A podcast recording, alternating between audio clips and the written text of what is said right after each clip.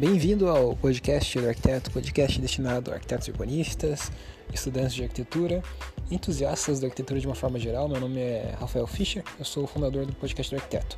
No episódio de hoje, a gente vai falar sobre o Milstein Hall, que é basicamente o puxadinho, não tô brincando, não é o puxadinho, mas é o projeto de anexo mais sensacional que você vai ver hoje. Então fique ligado para esse episódio e lembrando que você pode acessar o site do Podcast do Arquiteto, www.podcastdoarquiteto.com e lá você vai ter disponível, coloquei para disponível para você para que você possa baixar um e-book que eu estou fazendo, ele ainda está em fase de montagem, mas eu já soltei a fase parcial, ele como ele está nesse momento, ainda vai, vai ficar melhor ainda, né? ele vai ficar mais maior ainda, maior e melhor que é um e-book contendo lições de arquitetura de arquitetos e arquitetos famosos, arquitetos renomados contemporâneos e modernos. Então, eu estou pegando várias lições de vários arquitetos que eu acredito que sejam os mais importantes, mais famosos aí da modernidade, da contemporaneidade e vou compilar tudo isso no e-book e estou deixando isso disponível para você baixar. Então, você pode acessar o site do podcast do arquiteto em downloads e lá você consegue baixar o, o e-book, beleza? Ainda está em fase inicial, ainda está só com 10 arquitetos, mas a minha ideia, meu, minha visão para esse book é que tenha 100 arquitetos. Quero fazer lições de 100 arquitetos. Então, se você baixar agora, por exemplo, é, quando eu tiver a versão final, eu vou te mandar por e-mail. Então, fique tranquilo, você não vai ser prejudicado não. E lembrando que você pode também seguir as redes sociais, as redes sociais, né, principalmente o Instagram, o arroba podcast do arquiteto e o arroba, o arroba Rafael, que é o meu perfil pessoal. Você pode mandar dúvidas, sugestões, críticas e ajudar a definir as pautas aí do, dos temas que são abordados aqui no podcast do arquiteto, beleza? Então bora pro episódio.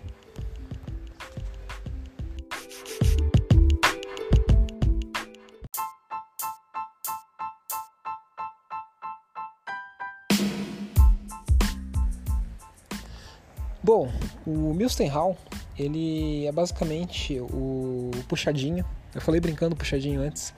É que puxadinho aqui no Brasil tem essa conotação meio pejorativa, né? Mas, enfim, o anexo é um edifício anexo que está localizado na Universidade de Cornell, nos Estados Unidos, lá no estado de Nova York. E é um edifício que serve como um anexo, né, como uma ampliação para os edifícios da Faculdade de Arquitetura e da Faculdade de Artes da Universidade de Cornell. A Universidade de Cornell é uma das mais importantes dos Estados Unidos, ela faz parte da Ivy League. A Ivy League é um conjunto de universidades renomadas que existem lá. Então tem Princeton, tem Yale, tem Harvard, tem Cornell também. Tem Penn State, se não me engano. É... E é, foi um projeto, o Wilson Hall, ele foi um projeto que foi concebido pelo escritório holandês WOMA, cujo líder, cuja pessoa mais importante é o Rencurras, que é um dos arquitetos contemporâneos mais influentes que existem por aí. Inclusive, recentemente eu fiz um episódio sobre corte livre, que é uma ideia muito teorizada, muito estudada, muito explorada nos projetos pelo, pelo Rencurras. É, então, o anexo do, do Milstein Hall ele foi concebido, ele foi implantado num terreno dentro do campus da Universidade de Cornell, onde haviam vários edifícios já separados, edifícios clássicos, né, edifícios num estilo mais clássico, edifícios convencionais, digamos assim, que abrigavam tanto a faculdade de arquitetura quanto a faculdade de artes. Só que como são vários edifícios, eles estão separados entre si. Então ali você tinha duas coisas, duas situações acontecendo. Primeiro, a necessidade de expansão da, da, da área física desses edifícios, que não eram mais não eram, eles estavam muito pequenos para abrigar os usos da, das faculdades, né, tanto de arquitetura quanto de artes, então eles precisavam de mais espaço, então eles precisariam de mais um edifício. E tinha uma outra situação, que essa região dos Estados Unidos, no nordeste dos Estados Unidos, ali em Nova York, durante o inverno faz muito frio. Pra você ter uma noção, a gente está agora, eu estou gravando esse episódio no final de janeiro de 2018. É, alguns dias atrás, nessa região dos Estados Unidos, os termômetros estavam os termômetros estavam marcando menos 15, menos 20 graus negativos, né? Então, menos, menos, menos 20 graus negativos, isso é meio redundante. Enfim, menos 20 graus. Então, imagina o frio que faz ali, né, agora durante o inverno. Então, os estudantes têm que sair, eles querem ir de um edifício para o outro, né, para aproveitar as estruturas lá da, da faculdade de arquitetura e de artes, eles têm que ser, eles têm que se expor a, a esse frio relativamente, quer dizer, relativamente não, bastante extremo.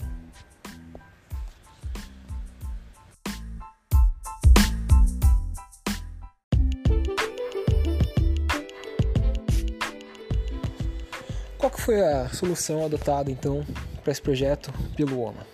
Bom, eles poderiam, é, já que havia essa necessidade de expansão diária da, da, da, infraestrutura, tanto da faculdade de arquitetura e de artes, eles poderiam propor um edifício novo, né, um edifício prismático novo que ia se inserir em algum lugar ali no, entre os edifícios existentes e seria isso. Só que eles também perceberam essa necessidade de você, esse problema, né, dos alunos passarem frio e tudo mais. Eles pensaram, bom, por que a gente não pega então e faz um edifício que vai servir como conexão entre os quatro edifícios existentes ali? Então foi isso, foi isso que eles fizeram. Em vez de pegar e propor um edifício novo que estaria isolado dos outros, que não, não teria necessariamente uma conexão com os outros, ele, o, o OMA resolveu propor uma coisa que conectasse todos os edifícios ex, existentes já em, até então é, da Faculdade de Arquitetura e da Faculdade de Artes. E para isso eles propuseram um volume, um volume bem prismático assim, com a planta quadrada é, e bem achatado, parece um, um como que eu posso dizer, um tampo de uma mesa, digamos assim. E esse volume iria então conectar todos os edifícios existentes. É, uma coisa só que eles acabaram fazendo foi elevar esse volume em relação ao nível térreo. Então esse volume, esse, esse tampo de mesa, né, esse negócio bem plano e, quadra, forma quadrada, de planta quadrada, ele está elevado em relação ao nível do solo, ao nível térreo. E ele está elevado relativamente alto, ele está a 15 metros basicamente do nível do térreo. Isso gera alguns benefícios. Por exemplo, permite com que as pessoas criem uma área basicamente pilotis ali embaixo. Não é pilotis porque não tem as colunas aparecendo. Mas ele cria uma área permeável embaixo, as pessoas podem circular por baixo do volume. É, e tem uma ruazinha do campus que passa ali perto também. E graças a essa elevação do volume, o volume pode avançar sobre a rua. Então eles conseguiram mais área para o edifício e os carros podem passar por baixo livremente, né, sem problema nenhum. Então, essa é uma das justificativas, né? Esse é o motivo deles terem elevado esse volume em relação ao nível térreo. E, obviamente, para você fazer um volume desse, você precisa de uma solução estrutural mais arrojada, de uma solução que seja capaz de viabilizar esses balanços, esses vãos que acabam surgindo por conta da, da solução suspensa, digamos assim, do volume. E para isso eles utilizaram uma série de treliças então você olha para esse anexo, né, para o Milstein Hall. De fora você vê várias treliças ao longo das fachadas e também elas estão internamente presentes no volume, que é justamente para viabilizar toda essa estrutura que tem vãos enormes, que tem balanços enormes, mas ao mesmo tempo não criar aquelas vigas enormes, né, vigas gigantes que certamente afetariam o volume. Então você incorpora a treliça no pavimento, no, no pavimento do, do volume, e isso acaba resolvendo a estrutura e a treliça ela tem essa característica de ela ser permeável, né? Você consegue passar por meio da treliça. Então o espaço que está, por exemplo, tem uma parte da treliça que está dentro do espaço do volume. Só que você não chega a interferir muito no espaço, porque a treliça ela é permeável, ela tem esses montantes, essas diagonais, e tem interstícios, ele tem espaço que você consegue percorrer, que você consegue passar. Então você consegue ter um espaço que tá, ele vai estar tá sendo obstruído certa parte pela treliça, mas não totalmente, você consegue ter uma flexibilidade ainda. Então a treliça acabou sendo uma, uma alternativa bem econômica, bem interessante do ponto de vista estrutural e bem interessante do ponto de vista espacial também, de ser utilizada nesse volume do Milstein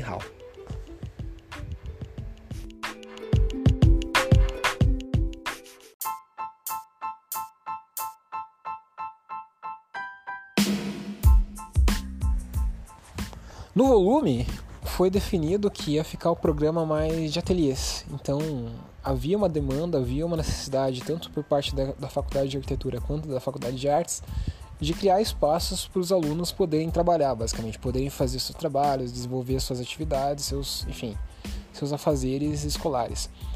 E aí, portanto, eles definiram que esse volume, dentro dele, seria basicamente uma área destinada aos ateliês. E tem bem cara de escritório, mas tem bem cara de, um, de uma coisa típica, assim, no, no ateliê que você vai encontrar na vida real de um escritório de arquitetura ou de um ateliê de artes. Então, uma coisa bem flexível, bem, bem com cara de, de ateliê mesmo. É, em contrapartida, no volume de baixo, né, no nível da rua, quer dizer, embaixo do volume, não no volume de baixo, mas embaixo desse volume, no nível da rua, eles obviamente definiram acesso né, do, do, do, do E também definiram uma espécie de domo, uma cúpula assim, embaixo do volume principal, né, embaixo desse volume treliçado.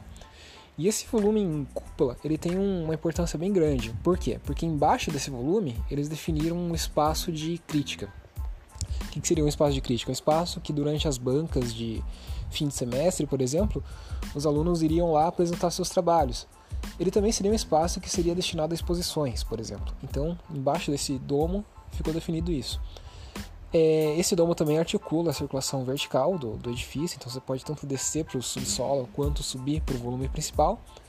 E esse domo, como ele tem esse formato de domo, né, esse formato meio, meio côncavo, côncavo ou convexo, enfim, formato meio de semibola, digamos assim, é, ele é um formato que externamente, olhando ele por fora, ele é bem favorável para a instalação do auditório você consegue distribuir as cadeiras do auditório em cima desse, desse formato mais redondo, digamos assim, dessa montanha natural que acaba surgindo. E foi isso que eles fizeram. Eles definiram numa parte, né, num, sob, em cima desse, desse domo, em um determinado momento lá, um auditório. Então esse auditório ele surge, ele começa lá em cima, né, no nível, no, no primeiro pavimento, que é o pavimento do volume, ele desce até o térreo e desce até o subsolo na realidade. Então, aproveitando já a curvatura ali do domo existente. Então foi uma, uma solução bem sagaz por parte dos arquitetos. E voltando lá em cima no volume principal, né, naquele volume achatado, que é o que está em balanço, eu vou colocar como imagem desse episódio é, justamente esse volume, é, enfatizando uma imagem que enfatize esse volume principal, para você ter uma noção bem clara do que eu estou falando. É, esse volume ele é muito largo, ele é muito largo e comprido, porque ele é um quadradão. E isso poderia ser prejudicial no sentido de iluminação natural, porque as partes mais dentro daquele quadrado, aquela planta, é, não receberiam tanta iluminação natural. Então, uma alternativa, né, uma solução que eles acabaram encontrando para resolver isso foi estabelecer várias clarabóias ao longo de todo o volume para gerar uma iluminação natural mais difusa. E existe também um sistema de aquecimento, porque lá fica bem, bem frio durante o inverno, que ele tira partido de umas águas termais que tem próximas ali do, do, do terreno, né, do lugar onde foi construído o Mustenhall.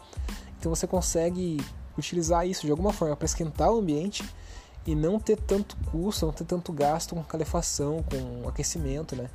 Enfim, que é um custo bastante representativo, principalmente nesses lugares mais frios.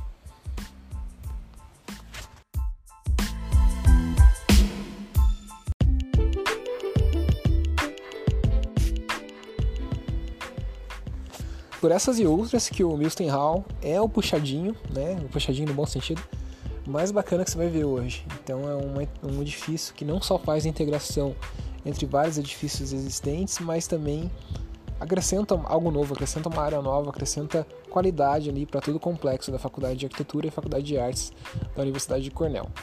Espero que você tenha gostado desse episódio. Se você gostou, compartilha, é, compartilha com seus colegas, né? Pode ser que tenha gente que não conheça esse projeto ainda, né? Que é um projeto bem icônico, bem interessante do Curras e do OMA. Acho que vale a pena as pessoas serem apresentadas esse projeto porque isso pode abrir a cabeça para algumas ideias, para alguns insights. A gente se vê no próximo episódio. Um abraço para você, valeu, falou, fui, tchau.